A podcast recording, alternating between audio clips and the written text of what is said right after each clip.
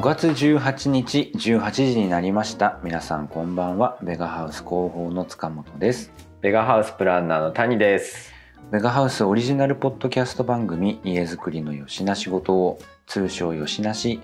この番組は一級建築士の谷と建築素人の塚本が家づくりにまつわるたわいもないことよしな仕事を約15分間話そうというそんなトークプログラムです毎週水曜日18時配信皆さんからのお便りも随時募集中です噛まずに言えましたね久しぶりに噛まなかったですね。ちょっと早口だったけどね ああ来るか来るかと思ってましたけど。毎回ね毎週18時って言っちゃうんですよ水曜抜かしちゃうんですようねんそこなんかカンペにはね毎週水曜18時って書いてあるんですけど、うんアドリブで毎週水曜日18時って今言ってました ね。本当はい。間違えないぞっていう気持ちの表れでしょうねそ そうれで はすね。微妙なアレンジが。はいそりゃそうですよこんな そんうですか。こんなんだって毎回この定型文をね一応はいはい毎回プリントして谷さんが読みやすいようにやってますけどはいこんなんだって合ってないようなもんなんであそうですか。そうですよこの内容これ通りを読んでた喋ってくれたらいいよってなるほど。別に全然、ま、あの違う言い回しにしちゃあってもそうなんですか。もちろんなこるれはほど。オリジナリティで重視します。重視します。 わかりました。はい、ということで今日一応配信が18日で、はい。えー今日は16日に撮っておりましてうん。正直ですね広報の私としてはバタバタしております。はい。なんででしょなんでかわかるよね谷さん。う。なんででしょうね。わかんないいや、わかりますよ。 言ってごらんよ。 5月22 5日、月22日スーパーイベントが、スーパーイベントがあります。どうせ言えないんでしょちゃんとタイトル、タイトルとかタ言えないんイですトよル言えないですね。もしもベース落成記念イベントはい。時代に託す建築の作り方おお。言えないんでしょう谷さん言えない。私は当然もう谷さんの目を見ながら言えるよ、それくらいのこしっとかり見られて ます。はい、今、ありま今したねでさえ言えないかもしれない。今でさえってどうい聞ういこた今で さえと長いんで。あるんですよはい。なので時代に託す建築の作り方ですよはい。イベント名はねすごいですよね。ちょっとこう、新しいはい取り組みというか、はいまあ、建築業界の中でも、まあ、新進気鋭のはい方をお呼びしてお、呼びして、はいまあ、というのもうちの会社の敷地内に新しい施設がねはい。誕生しまして、すね今さっきちょっとチャラっと言いましたけどはい。もしもベースというもしもベースです。はい、ができましてですね、うんこれがショップボットっていう機械が入ってるんですね。はい。でこれが何かっていうとあのデジタルデータまあえっと皆さんで聞きなじみのあるところで言うとイラストレーターとかはい。ああいうデザイン系のソフトうんうんうん。でも、えー加工ができてしまう木材加工の機械をはい。入れるということで、はい。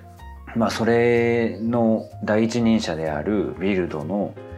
えー秋吉さんとはいうい。方お呼びするのと、あと我々にとっては馴染み深いと言っていいんでしょう馴か染み深 いです。伊礼さんも、はい。伊礼聡さんもいらっしゃるということでそうですね。でそのお二方をお招きして、えー、と弊社の方で講演会とトークショはい。ーをやるでこれが5月の22日はい。なっておりまして今絶賛チケット販売中ですのではい。実質ただ実質ただ。実質ただイベントですので 実質ただもうどんどん来ていただきたいんですけど、はいはいあのちょっと募集要項を見てね多分ねぎょっとされる方もいらっしゃると思うんですけど、うんうんえー、と参加費のところが、はい。えー1万円分の何か、まあ、価値あるものって書いてましたけうんど、うんってなっててはあって思うと思うんですみんな。なんんじゃいそれはは。何かまあ1万円分のアイディアとか、は1万円分のご当地グルメとか、い。はなんかそういうものをい。うんうんちょっと手土産にね持ってきていただきたいなとうん。はい。いう、あの社長のアイディアによりそういうちょっとことになってますんで、はいなってますがまあまあまあ実質高実質ただ手ぶらでちょっと思いついたことを、はあの 受付の時に喋ってもらえれば入れるよっい、てこことれなはん1で万円の価値ですよと言ってもらっ、言っててのたまればは1万円分の価値ですからそれははいその人にとってのね、い、そうなんですその軸で美術品なんてそんなもんじゃないですかまあね美術品あちょっと外がうるさいんでちょ閉っめとましょうか進めましょうかちょっとねこれもまさに今準備中なので工事が入っておりますねちょっとね外部の音も入ってると面白いかなと思って窓開けてたんですけどねあの時には小鳥も鳴いたりしてね、はい気持ちいいんですけど今はちょっと工事の工事の方方がが 主張が激し閉いめてもちょっと入るかもしれないですそけうでどすねはいということなんでぜひぜひ、えー、とこれ18日配信の水曜日で、えー日曜日なのでなかなか、えー急急なお知らせにはなってしまいましたがはい、ぜひご参加いただきたいなと思っておりますはい、ぜひバタバタしてます広報塚本さはんはババタタババタタししてておおりり まますす 本当は種なんかと喋ってる場合じゃないんですけど50分近く使ってる場合じゃな50分い使ってる場合じゃないこれ50分使うってこと は編集に50分以上かかるってことなんですよそうですよ倍かかってそうますかこられねがしんどいんですよねということでちょっとお便りのご紹介からまた始めていきましょうかねはいはいえっとですねおあのなんなんていうんですかえっと、うんお返事いただいてますってことですねはいすごい前回ご紹介しましたゆかさん、えー家づくりを始めたばかりですでに迷っているという迷路に迷迷い込んでしまいましたよということでいただきまして、で我々からはまはいあそうですねまあ実地に勝るものなしといそうですねうことでお話をさせていただいたんですけど、うんえーお便りお返事いただいてます、えーゆかさんからです京都の方ですね、はいえーお便り読んでくださってありがとうございます。すごく参考になりました。そうそうなんですと相づち打ちまくりでした。おーこれからも毎週水曜日を楽しみにしています。ちなみにインスタライブで質問した京都の人は私ですか何笑当たりましたね当たりましたねインスタライブでもしかしたら同一人物でかななんじゃないかっていう結局京都での視聴率い一人なんじゃないかってかもいうしれのなが、まあ、当たった形になりました、はいはい京都で大ブレイクしてるかなと思ったんですけどね一吉人で田す仕よね事が、はいはいまあでも一人で聞聞いてもらってるだけでも素晴らしいと思います。まあ、ひ一人かは分かんないんですけど一人以上はいるっていうことですよあひとまずあ、ひとまずね。ひとまず ひとまず一人確定。そうここから先は多分サイレントリスナーというサイレント人たちがそサイレントヨシナーがう吉永たちがね いっぱいいるんでしょはういということですね。いや嬉しいですね相槌打ちまくりでしたって言っていただいてね参考になったか分かんなかった んで正直そう ああよかったと思って結構感覚的な話になっちゃったからですねそうですねまあだしなんだろうどこでこうあのおどこまでがお生産がすべきでどこまで、うんどこからが工務店とか作り手がそうなんです、ね、ハウスビルダーがやることなのかみたいな話もあったりしたのでね、あとねもう一個あるんですよおえあこれに関してはは先にこっちからだわえっとねいはいいつも「お便り募集中です」って言ってるじゃないですか、でも、うんお便り来ることは想定してないんですよあのメそうですねールが来ると思っている、はいはいフォームからね、はいただですね方法的にはね方法的にはねうんただですね、つわものがおりまして、はいマジで、お聞こえますか聞こえまこすのペーパーノイズズが。マジで紙に、手紙に、封書ですよね、いわゆはるいこれはね。封書ではいお便りをくださる方がいらっしゃいまして、はいうちのおせっさんですけども、大変嬉しい。最高です最高です。すごい素晴らしいです。紙で送ってくださるなんて僕めちゃくちゃ嬉しかったですこれ、ね。ではじゃあこれ谷さんから読んでください。はいはい。えーとですねペンネームひなパパさんかからなですパパさんからですね。こんばんは。毎週水曜日が来ることを楽しみにしています。ベガさんで家を建てて2年になります。とても楽しく暮らしています。家と一緒に植栽も行ったのですが、家と共に植栽も育っていく感じがとても嬉しく感じられます。これからも応援していますので、長く続けられるように祈っています。追伸谷さんが建築王になる日を待っていますということでありがとうございます素晴らしい手紙っていいですねやっぱやめていいりですよね、うんまあまああのうんなんともない文章じゃないですかとも なこれ別にうんメールでいいじゃないですか 実際あの便箋も半分以上余ってるんうですよ、んだただこれ多分ねもうねあの手お便り募集中ですって言ってるから本当にお便りしたら絶対喜んでくれるっていう、あのこのひなパパさんのはいサービス精ものす神ごいめちゃめちゃ感じますよね。僕この本本当当嬉嬉ししかかっったたこれは一生笑のった宝こ物れですね本当に手がお便りくれるなんて思わなかったんでとっても嬉しかったです。手紙はね結構僕もあの中村光文さんにずっと送ってたんでうんうんうんこの紙で来るってこんな嬉しいんだっていうねまああとひこの筆致っていうんですかそうこの人の筆のねそうなんですあよの感じがね、はい見えるというこれが嬉しいですねねなんか気を負いがないしこの方はあの、うん、そうですねそう、んなんか誇張表現とかもないですしないですねもうありのまま素のままではい、送ってくださってねうそういうところが素晴らしいん、、素晴らしいですはといね、封筒もなんか可愛いです可愛い切手ですよがねドラえもんの切手 でもしかしてもう下ベースにかけてんのかなもしもベースもですけど、まあわかんないなんかあの前回のび太くんなんちゃらかんちゃらって言ってたうそう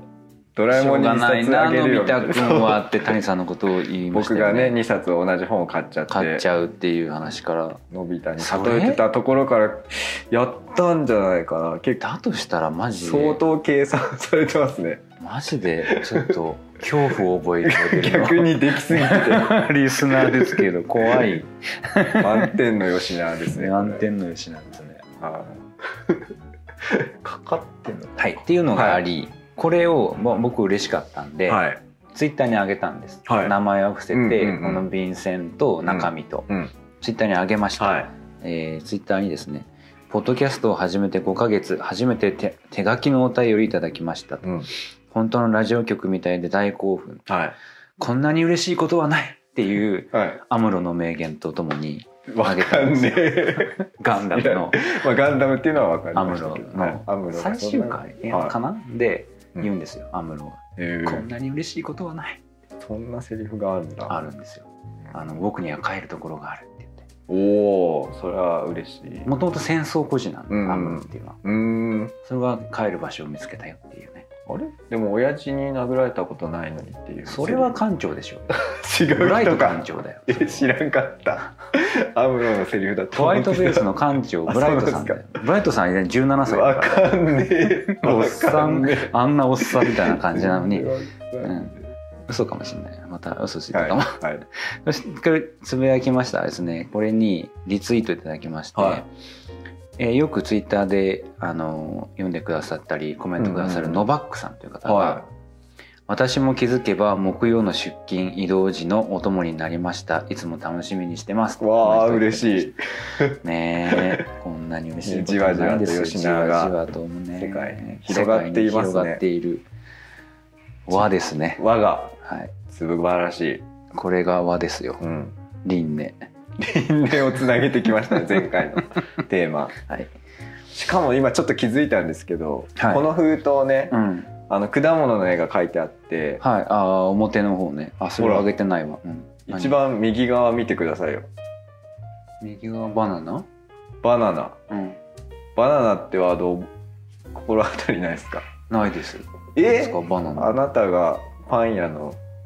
河野のいやいやいやいやいや違うでしょ バナナ紹介したかバらバナナナの封筒なんで大しょ好うきなパン屋さんはいにバナナを挟んだパンがあるよっていうやつでしょそ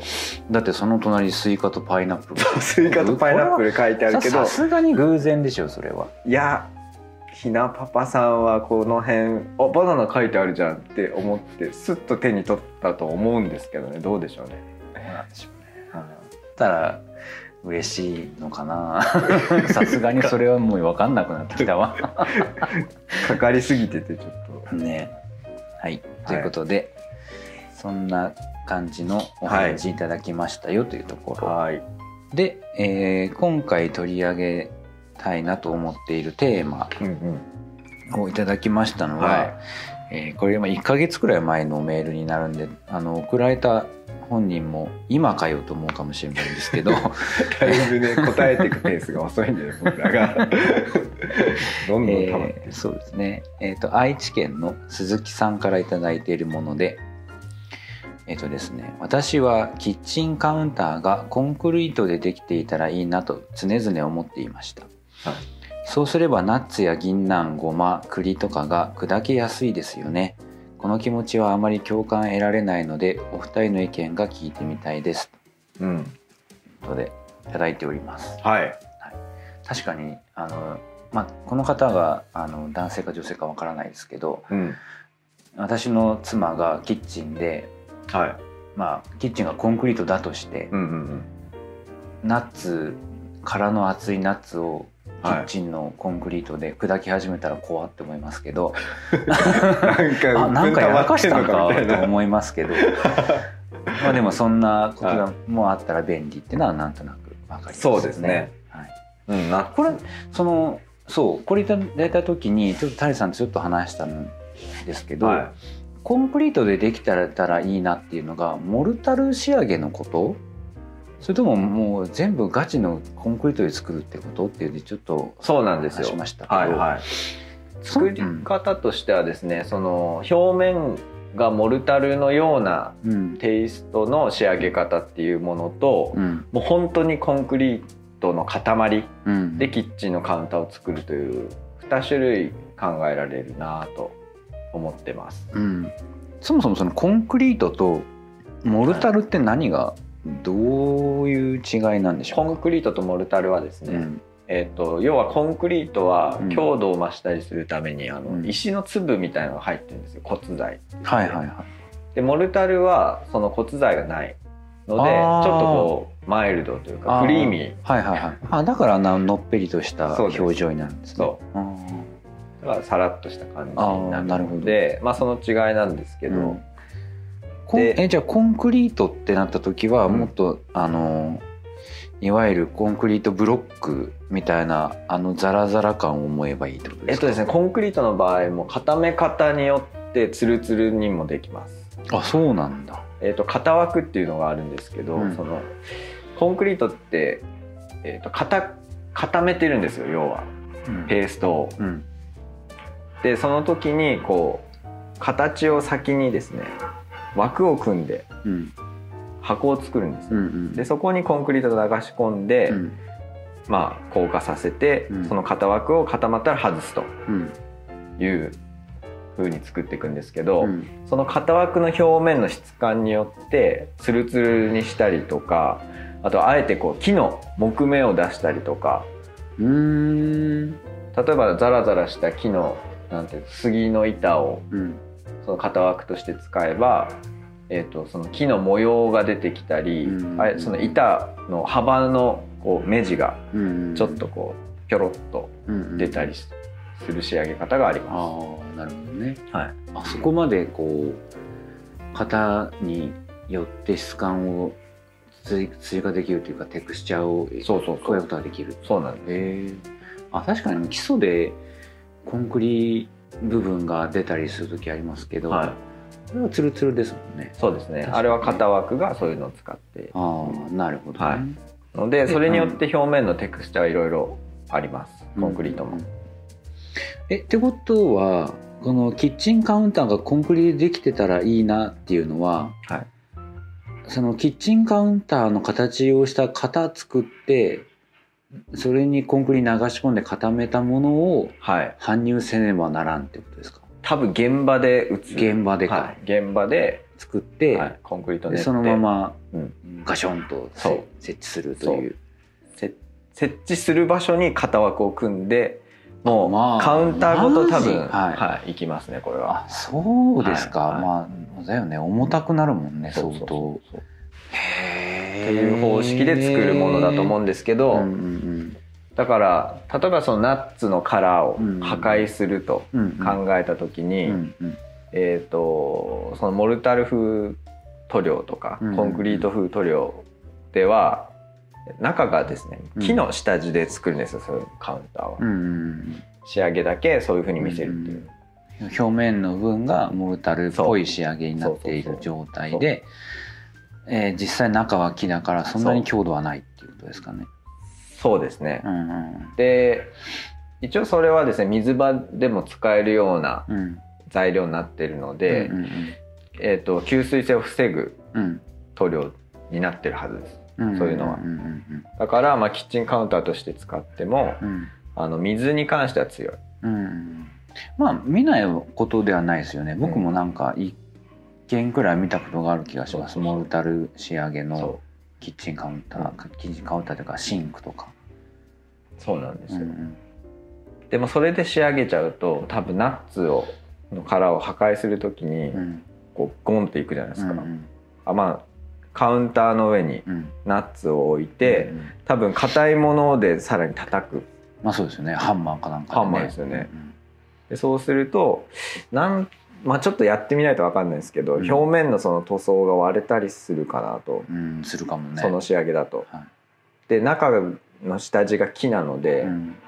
まあ木ってやっぱりこう力がかかると若干動くうんうんのでそれがクッションになってしまうと思うんです。うんうんうんうん割る時にね、そうんだ、から割るということを考えた時にあのショック吸収型のカウンターになるほどなるうんうんうんそれだとねうんだから、えー、とコンクリート一体型で仕上げる作り方をあー多分想定しないといけないですねこれはなるほどはいナッツ割る用そうカウンターと考えればってことねそうそうそうそうでまあ、えー、と一般的な事例としてはそのコンクリートでキッチンカウンター作るというのはあり得るのでうんあり得てます うん多分ネットで検索してもこう、うん本当に作ってるうんうんところあるのでうんでその時にまあ気をつけないといけないのが、うんまあ、ナッツを割るに関してはもうめちゃくちゃ優れてると思います、なるほどはコンクリートの塊だからねい、コンクリートの塊、んだから石を1個持っててうんでナッツを置いてう、んでカーンって叩けばう、もうコンクリート自体硬いじゃないですうか、んうんで沈みもしない打撃を与えても、うんだからもう敵面こう力が直で殻に伝わるので、はいまあ、割れやすいでしょうね、ナッツ割るに関しては二重丸二重丸はいでまあ懸念されることは、えっとコンクリートってそのまま使っちゃうと,、えっと水とかやっぱ吸い込むんですよ液体をうんその表面で、ああコンクリははい、こうなんかコンクリートのものにうん水をこうピャッとかけたら染み込むイメージないですあかりますねそうあれが起こるのあで、ーまあ、そこは気をつけないといけない、あーなるほどは染みるしなんならしばらく染みてますよねい、ですよねうん乾くまではねでそれが例えばその何醤油 とかうんえ染みたらちょっとまあ染みになるかえなっていう思いはありますねえはであとは熱には多分滅法強い、いはいうんまあ、熱い鍋とかガン置いてもまあ平気かもね。まあ平気ですよね、うんまあ、そういう意味ではメリットうんで、まあ、染み込みが気になる方は一番最後にあの塗装を施す必要があるかなとあ思あいますなるほどね。そううん、表面にね。そううん吸水を防ぐ塗装、うんまあ、それをすれば水に関してはまあ多少耐久性は良くなる、ただ熱にそうですね。そそ塗装したらもうそこに熱いものは置けないね。そうですねんでゆくゆくもしかしたら塗装をまたしないといけないというメンテナンスは発生しうるということがコンクリートカウンターについての、そうですね。はい、まよあしらだしけいどことほらじゃないですか。いいよそんな無理やり用しなしよう。 初めて使った。 そうだよ。うんこの話はよしな仕事ですから。そうなんですよ。はい真剣に聞かないでねっていうのはもう。いや聞いていただいてもいいですけど。コンクリートカウンター周りのこととしては、まあ、そういうのが考えられる。なるほど。はいまあだけどね、このそもそもコンクリートのキッチンカウンターにしたいっていう人は、うんそんなシミとかね。うん、気にしないでしょうというような気はしますけどねなんかそうむでしすろね。そうやってだんだんこうシミがつくな汚れがつくなうんうんみたいな、エイジングはいはいはいみ。たいなことを楽しんそうででいすかねれるんじゃないか経年変な化をという気はしますけどね。銀杏ごま栗砕きやすいって書いてますねこの鈴木さんはごまも殻付きのごまごまか。銀杏確かに大変ですよねそうなんだ。うん栗もね結構お料理好きな方そうなのかもですね。かもしくなんか原始人の人とかどうしてたのかな大何きいの石話に何の 話いやそういうの食べたくなったらさうんうんカウンターで原始人が、そう原始人がうんなんか石にうんちょっとくぼみがある石になんかナッツ置いてこうガンって叩いてまあイメージはイメね。ージでうんイメージはそう完全に僕僕もイメージで話してますけどなんかそういう場所が家の中にあればあまあいいのになって。いいのになって僕ちょっと思いましたまあまあキッチンのまあだったらそんなこと言い出したらんあれだね、うんあれでいいねごますりのすり鉢みたいなもんでいいねえ陶器はやっぱ割れちゃいますあれかあのちっちゃい蝶子鉢みたいのがあればいいあそうそうそうそうそう石井の、石のね、はめちゃめちゃ重たいい、ちなみにねあの僕よくアーモンド食べるってお伝えしたと思うんですけど、はいひょんなことからこう殻付きのアーモンドを手に入れましてアーモンドに殻がついてる殻付きアーモンドですよ初めて僕見たんですけど、あどんな殻がついてるまあ硬い割と硬いですけどの、うん噛めばうんちょっとこう割れる、えー全然想像できないそうくるみみたいな感じそれとも落花生みたいな感じえーとねどっちかというとカシューナッツのへえカシューナッツの殻が分かんないわえあただカシューナッツってつるっとしてるじゃないですかでいい一粒に対して一からうんうんうんでアーモンドも一粒に対して一からついていてそうなのそうあ待ってえガーナチョコレートのパッケージに書いてあったかもしれん、わからないあるかもしれなあいでっすねたかもしれんはいはいはいえそれでもカカオでしょ、カチョカコオだから本当だ 本当だアーモンドチョコじゃないよガーナ はチョコのなんてことだこれ爆笑恥ずかしいだからさアーモンドだかカらカアーオモンじゃドんだからアーモンドだからなるほどねアーモンドの殻はいでちょっとザララザラザラザラしてる少し、うんうんでそれはねあのちょっと味付きなんですけどうん普段は味なしアーモンド食べてますえ殻ついてると味ついてるいやそれはただ味がつけてあるアーモンドの、うん、殻殻付きのアーモンドっていう商品付商き品のアーモンドのどこに味がついてるだからとでそうあの、なんだカシューナッカシューナッツじゃないやピスタチオナッツか、のあの殻付きのやつよくあああるまあよくあんなピスタチオとかあピスタチオでしひまわりとそかょカシューナッツじゃなくてピスタチオのこと言ってました僕はああでピスタチオナッツみたいに殻がちょっとこう割れてるうんうんうんうん開いてるんですよ開いてますねだから味付いてるのはその殻とその隙間からちょっと入ってる味がああーなるほどっていう感じで殻付きアーモンドは指で割れますこうペキッとああーそうなんだあれ一粒に対して一からついてるんだそうなんですそうだよね普通に考えればでねその結構思ってたより柔らかかったんですよ皮殻が。うんで味もついてるし、うん普段まあ味なしのアーモンド食べてるんで、うんあ、結構美味しいなと思っておつまみにして食べてて、うんで殻ももしかしたらこれ頑張れば食べれるかもなんでやねん食べたら全然無理でしょう一ね瞬であでしょうね失敗したなん殻かは食渋いいもんじゃない殻は食うもんじゃないうんそうだよ硬いだ売けってないでしょだはい味は美味しいですけどね味付きなんでしがんでしがむだけってことそうそう何してんの何してんの だからアーモンドはだから殻は手で剥けるから別にコンクリートカウンターじゃなくていいんだとあそういうことねはくまあそうねナッツとかってやっぱくるみとかなんでしょうねくるみはやっぱ必要でしょうねコンクリート部分が、うーん OK はいそんなことでした鈴木さんなんか大丈夫かこれな参考になりましたかねどうでしょなんうか かより迷宮に入ってしまった気がしないでもないですがまあ、まあちょっとと、意まあ見は求めめてない、まあ、シミとかにはお気をつけくださいそうっでてすねいうことですかねカウンターやるならねまあ、鈴木さん自身も別にコンクリートで作りたいとは書いてないですからねできたらいいなそうそうそうでそうすねだからナッツ好きなんですよきっと鈴木さんはそうですよだって以前にもその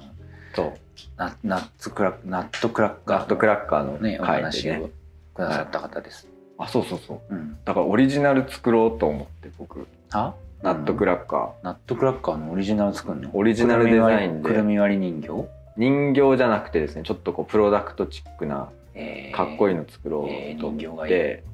人形がいい、うん人形がいいうん、それまた意外な意見が出てきたな、そううん、木魚みたいなさおあやっぱそ のいい木わ魚ゆる兵隊さんは日本にはいないわはいけはいで、はい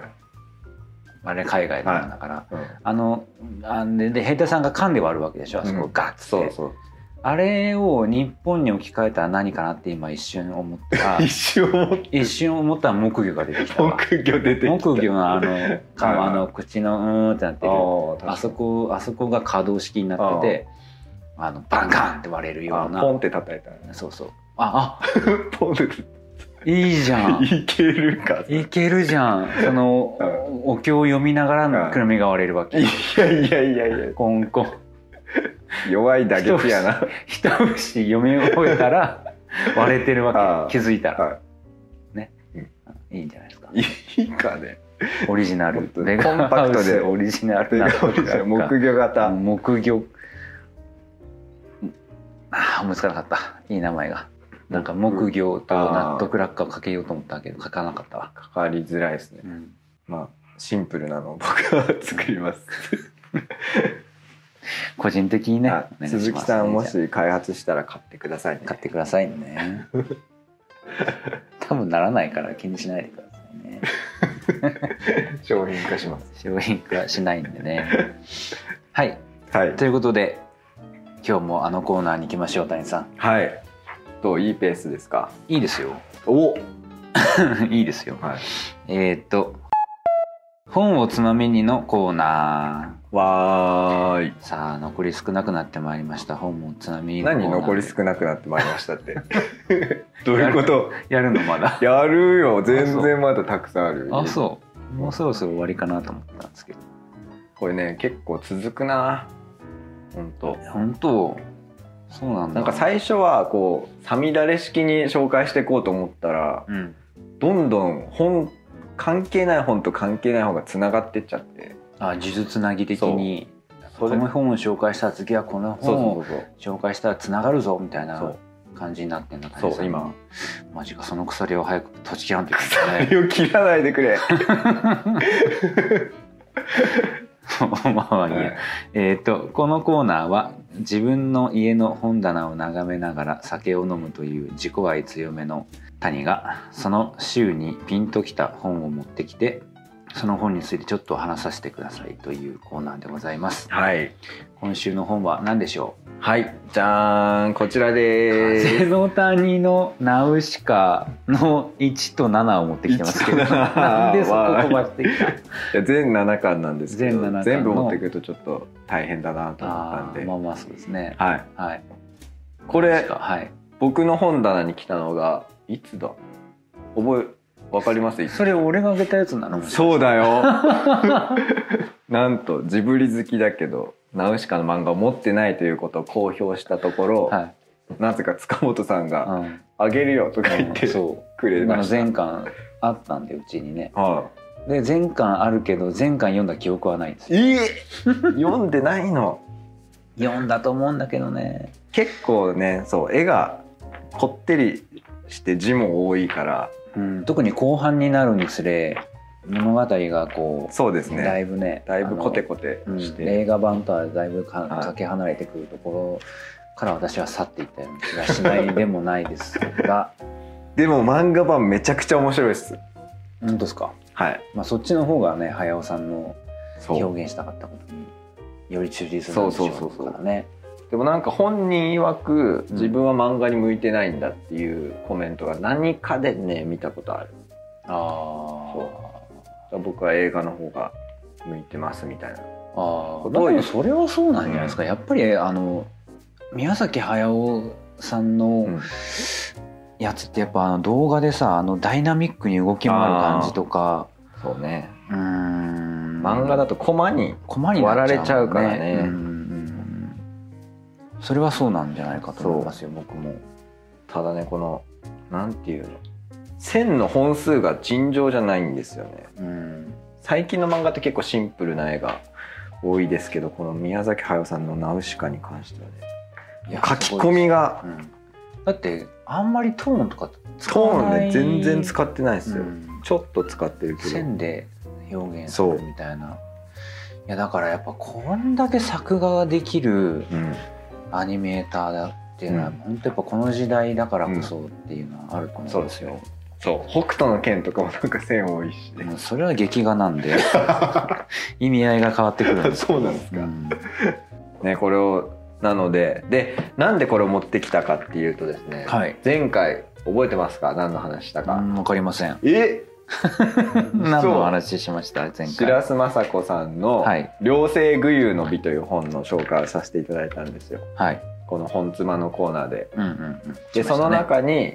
年金の年金ってあの粘る金うんうんあの話はいはいはいはいっていうのがあって、はいそこにねうん輪廻のことが書いてあったんですうんうんうん年金っていうのはなんか液体状の時が活動していてキノコ状にこう見えてきた時うん形が見えてきた時は活動停止してるんだとうんうんそれをあの熊南方熊楠さんという生物学者が輪廻と捉えて年金の生きていると死っていういうのがあのこう見た目のものとは違うし、うん人間とあべこべだしそれを繰り返して繁殖していくと。うんうんいうところに輪廻というものを見たうんうんでその話から僕はこのナウシカにつながっていきましたはい司会ってことですかそうです視界はね不快ですよ不快不快だ腐る海と書いて不快不快でこれはえっ、視と界もあれでしたね人が浮く海でしたねそうですね実際ありますね、視界は、うんうん不快不快はいでこれはどうですか皆さんナウシカって見たことあるかなあるんじゃないですかある逆にナウシカを見ないでうん ここまで大きくなれないでしょそうですか確かにここまで大きくなれないで大しょ体見てますかっねてなこの吉永の方ぐらいの年齢の似方てはねるんじゃないまあまあでもイメージはつくと思いますよ、あのはいはいオウムが出てきてそうそうそうそうわーとかじゃあまあざっくりと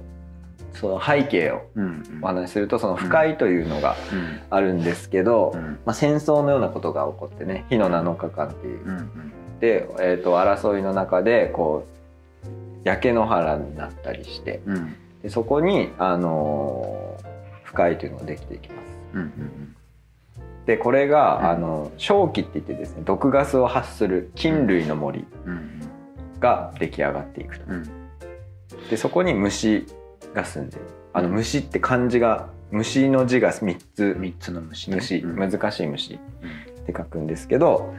その虫が住んでいる正気を発する菌類の森ができるとう。んでこの森の意味合いですとかうんなぜその森がこのようにできたのかみたいのをうん読み解いていくナウシカがうんそういうストーリーになってますざっくりと。ざっくりとねはいうんで不快はねその森なんですけどうん人類によってこう汚染された大地を浄化するためにこの星が生み出した生態系という仮説うんが立てられていると、うん物語の中で。うんでそれがこう進んでいきます、はい仮説のまま。はいでナウシカという女の子が、はね、動物と仲いい、大丈夫怖くないでそう有名なはい、手と手とね手と北手とん北キツネじゃねえやなんだっけわかんないあのキツネリス。キツネリスのテトが、あの最初にナウシカと会った時に、うん警戒してナウシカの指を噛むんだけどそうですナウシカは微動だにしないそう大丈夫怖くないって言ったらテトがおとなしくなって、はい、あの懐くって手なずけましたね手野生の有名なシーンがありますね、そう。で、あの、ジル、ジルじゃ、ジルだっけ誰ユパ様、ユパ様師匠がいるんですけど、はいその人が不思議な力を持つ子じゃっ言って感心するんです よね、久々の再会の時に大丈夫みたいなえ何が これ着地があるんでしょ着地ありますこの話めち ゃくちゃありますよ、うんでえっ、と映画版がこの漫画に対して全7巻の漫画に対してうん2巻の66ページまでしか描かれてないとなるほどいうリサーチができていますはいはいはいだだかからら5冊分そうの後半はほとんど 映画になってないんですよなるほどはい、だから、えー、とこれはですねうん今ここで話すことはうんなんていうのこういうのネタバレネタバレネタバレ系も結構いいよいいいいいいよですかナウシカにおいてネタバレなんてないよもうはいだってこれなんです発刊されたの が発刊がこれいつですかアニメージュに連載されてたのが、うん昭和57年の2月から9月なんですよ1巻が、うんうんつまり私がまだ生まれてないんですこれはい生まれてない時期から連載をしてるものの漫画のネタバレなんてものはないですこの世に大丈夫ですか、うん気にしなくていいいいですねネタどバレんはどんどん言ってください本当ですか、はいではうんうんえっ、とそのなんだっけ白洲雅子さんの本で年金が輪廻するっていう話があったじゃないですか、うんうんで、えっとこの本妻のコーナーでよく話題に上がる二元論二元論、二項対立した考え方みたいのがうんこの「ナウシカ」の中にねめちゃくちゃ出てくるわけなんです。うーんでそれがずっと頭に残ってって、うんここで引っ張り出してきたということなんですけど、うんうんもしかしたらね宮崎駿さんも年金を輪廻と捉えたりとかまあもしかしたら白洲さんの本も読んだりしたのかなっていううーんまあもしくは着せずともなんかそこに行き着いてしまっているのかもしれませんね、同じような心理にね、そうですよね、うん年金のことを考えるとその二元論を超えたイマジネーションが生まれてくるのかもしれないうんっていうのを感じています。ああ一応不快に対関する、まあはい映画版の記憶しかない私どうぞどのうぞ。あれでいくと、は世界が火の7日間によって滅ぼされてい。、はい。えーそれでも戦争をやめない日本あの人間っていうのがいますね、うんうんうん。国家間の争いがはい。絶えないはい。でそこに不快が生まれて世界を浄化していると、はただ浄化する際に人間にとっては毒と言われている、はいその周期ガスが出てしまい。う、はい。だから人間は不快を恐れているうん。不快に住む虫を傷つけることも恐れているただすその不快自体を滅す滅してしまおうといううん。人たちもいるそうですねって。いうのが映画版で、はその中でナウシカは自分の里うん。風の谷うん。に秘密の地下室を設けていて、はいはいはい。地下水そうです全くその汚れのない地下水によって不快の植物を育てている、はいそうするとあら不思議周期周期を発しないっそうなんですよ。ていうだから不快の植物も存在自体にその毒性があるのではないんだよっていう話があったなっていうのを私は覚えてます。はい。はい、それがね、ラストの方に繋がってくるんですよ。で、えっ、とね、結局ナウシカはこの不快を通して世界を見たときに、うん正常とオダクっていう言葉を挙げて、うんうん掲げてるんです。うんうん正常清いうんうん浄化の浄ですね、うんうんうんとお濁うんうん汚い濁ったうんという漢字の熟語で対比させていうて、ん正常とお濁を分けてしまってはこの世界を理解できないのではないかと思ってましたうんうんうん。ん今ナウシカが言ったのナウシカのセリフですこれはへえそうそうだよだって不快のさうん森のさ、さ最深部に、うんあの少年とパズーみたいな人とさ一緒に落ちちゃうシーンがあるじゃん、うん、そしたらその下の方ではもうサラッサラの砂になってて、うんあのここには周期がないっつってうんマスクを外してさ、っうんていうシーンもあるもんね、はだからいセルムなセルムセルム誰そ れそのキャラあパズーみたいな男の子はずみたいかはわかんないですけどあはいあそれ、森の人がねうん、そうそうなんですよはいでその不快が地球を結局ね浄化させたりとかうんえーとまあ、人間が世界をこう怪我したっていううんお濁させてしまったっていうのを人間の視点で分けて考えちゃうとこの世界の秘密が分からなくなっちゃうっていうところに行き着いていくんですナウシカうが。んうんねすごく熊楠さんの年金とまあまあ近くないですかそうですね分けないで考えようぜはいそこには真理はないんだよってことそですね、うその一個次元を上げて考えた時うに、んね見えてくるものがあるよと。うんでえっ、と他にもねオウムの王様が出てくるんですうんどっかの間に。うんでその人は一言こうえ人なのオウムの王様はいや、オウム。うんいやその人はっていうかあ、その人っていうか、そうそう。らオウムはねそうそうそううんで、子にして善、善にして子っていう。これさ、もう完全に善の言葉だよね。うん、そうなんじゃないえ なんで笑ってるいや すいません私は今完全に、うんオール・フォー・ワンワン・スラダンオール・フォー・ワン崩 違うわラグビーでしょラグビーか。え、スラムダンクじゃない違うよそんな言葉はないよあ、スラムダンクはない。スラムダンクはどっちかって言ったら個人ああ、個人の力バラバラだけど実はみんなつながってるよねみたいなあ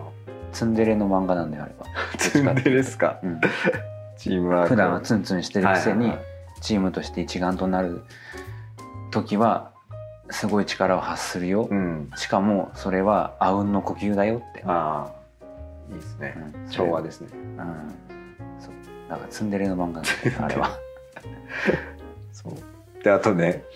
そのセルム、うん、塚本さん曰く、うんうんパズーみたいな人。うんうんが、えー、と言ってるのが生命はどんなに小さくても外なる宇宙を内なる宇宙に持つのですうんこれもまた不思議なそんなこと言う人だったのあの人そうだよえー、もっとなんかパズーみたいな感じかと思ってたからうんうんみたいな 何それ パズーだったらね知らないか知らない何今のパズーのファンでどこ どこの真似したの今パズーのパズーよくねあのこううめき声みたいなのあげるんですよ嘘そうだっけ力む時に例えばあのシータが降ってきてこう重たい時に「おうんいい」みたいなこうとかうんあとあの最後のさうんなんだっけあのラピュタにうん到達して、うんえっ、とあの人誰だっけあのメガネのむムスカムスカむすかムスカとこう何追い詰め追いかけられるんですよ、んというかシータが追いかけられちゃって、うんでパズーがそれを助けに行こうとするときにこうちょっとだけ抜け穴があるんですけどそこへこう頭だけとりあえず入れて、で体が抜けないからうーんっつって。うんっていうものまでのあの辺の声のまでをしましたパズ見すぎなんだよ、ね、さもうラピュタラピュタのねそんなコアなとこ覚えてないよみんなそんな怖すぎてこう吉永方をポカーンかもしれない、パズーといえばやっぱりあれでしょパン目玉焼きの違う違うおばちゃん肉団子3つねでしょあ二つだったっけ二つだ二つだったよね、しかもおっちゃんだったはずうんおっちゃん かあおっちゃんだすごいかなり序盤のね、はいはい私ラピュタほとんど1回か2回しか見てないんで 逆どうにやってそう逆にねえお子さん見てないですかお子さんはジブリで見てるのはえっ、とポニョとえっ、とえっ、とえートトロとうんえー、魔女の宅急便、あああまあ結構見てますねえーっとそんくらいかなああまあ平和なタイプのうんももののけ姫とかは全然怖いまだ怖いてかそもそももののけ姫ってさテレビでやんないよね全然、あそうなんですかテレビないからち ょっとわかんないんですけど 地上波見れてないっていう 風の噂でさ金曜ロードショーとかこはい、ありますうよ連続でジブリみたいなあそうそう春はジブリみたいなそうそうそう謎の、噂は聞ね、くけど特集があったりするんですよね、いやもう本当にないですねあのむしろ「ゲド戦記」とかの方がまだオンエアされてるんじゃないかくらい「もののけ姫」とかないねあへー千と千尋」は見てるわあーあ怖くないですかあれ顔なしとかいや全然大丈夫ですねあ大丈夫だうんうんうん全然大丈夫ですね見てますね普通に、ラピュタは怖いうん、えラピュタは怖がってないラピュタラピュタはあんまり見てない俺は俺があんま好きじゃないからですかねラピュなタんでよえなんでよ、ラピュタうん、なんかハマんないんですよね、えーラピュモグリだな こりゃジブリファンとしてのモグリやなタでもねあれがあのマンジブリのうん漫画版があるって知ってる、こういうナウシカとかじゃなくて映画のコマをああはいはい割って、はいそのああなんとなくわかるでそれを漫画みたいに並べてある本っていうのはいが昔あったんですよ、それで「ラピュタ」読んでたからはいトイレに行くたびにうんあもういいかなと思ってむしろそっちの記憶の方が強い、でラピいいュタのは、かいうん、なんかね何の話してたか忘れちゃった忘れちゃった 何これもうもうだか閉らめ外 るないやいやどうぞどうぞ外なるうちを内なるうちに持つのですというかねその禅の言葉がうんだから、うんそう二元論を超えて世の中を見ていくと本当にね結構勉強っていうとやっぱ理論とかうんその科学のうん考え方とかをよく今まで勉強してきてると思うんですようん教育機関うのん中で。うんでそうするともうどうしても二元論の考え方がメインになってきますけど結局二元論以外の考え方もあるんだよとうんうんいうのをこの「ナウシカ」を読んでもねうんうん思うわけです。ううんんそれはねちょっと違うかもしれないけど、ちょっと感じてるところがあっておうあのよく最近の若者はってすごい嫌な言い方だけど、はい、まあ、流行り言葉うんうん、でこれどっちが正ですかって言あーなうるでほしどょ、うんあの正ってあの正しいという字ね、はこれこれどっちが正ですかってまあまあ二択の、まあ、なんかうんやるやらないとか、いうんあの二択 A と B という商品があって、はいはどいっちを買うかみたいな時にどっちが正ですかってまあ流行り言葉としてあるんだけど、は正語の正いうんね、うんそれは人によにけりだからどっちが正しいなんかないよっていうはいはいはことまでそうやって分けようとするじゃん。い、うん、多分これって多分検索すれば何でも答えが出てきている今の時代ならではだなと思うんだけど、うん結局それも多分パーセンテージでしかなくて、はいはいその75%の人がこっちを正しいと思ってますよとか、うん今のこの瞬間ではこっちですよとそうでか、すね売上的にこっちの方が売れてますよとかっていうだけであって考えろやっていう話じゃないですかそうっから先ほんそれどっちか選ぶ時の周りにめちゃめちゃいっぱいの情報があって、それってネットにはない情報が多分に含まれてるからその中からそれを全部含めてそれどっちにするかは考えなさいよって思うんですよ、うんうんそのせいですかっていうはい質問された時に、うんよく言うのはケースバイケースうん、って言いますだ僕はそうそうまあだから二元論で、まあ、考える方が楽かもしれないけど、それをなんか主体に置いてしまうとどっかでけつまずくんじゃないかなっていうのはありますよそうでねす。そうなんか自分を袋小路に追い詰めてるような気がしてならない。二元論はねもう分けていくだけなんでうん分割分割をうん続けるだけなんでだから最後結局物事を考える時ってその最終的に見た時に統合しないといけないんですねこう分割された情報をうんうんこれってじゃあ全体としてどうかっていうそれをね挟んでもらえたらいいですねその方には誰 うんまあまあスタッフの誰かでしょうね。まあスタッフの誰かまあイメージはないかもしれないですけど漠然としたこううんうんまあそれは後でお伝えします。はいそうですか なるほど、いで、まあ、結局ねその自然発生したものじゃなかったんです深いはネタバレで言うとおそうなんだ。そ誰かが作ったの不快を。う。そへえ。う誰人間うがん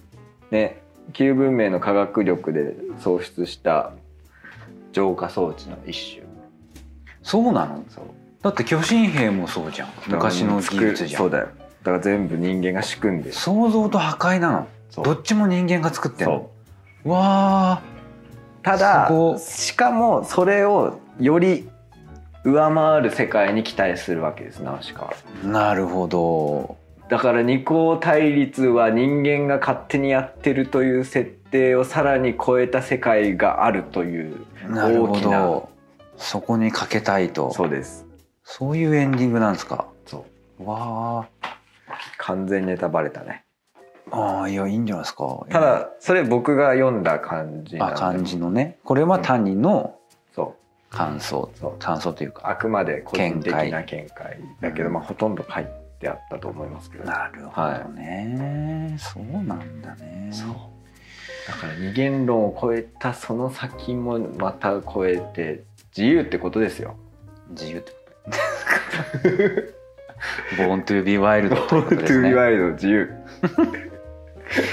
なるほどはい。じゃあ、えー最後にこのモノマネをして終わりたいと思います、うん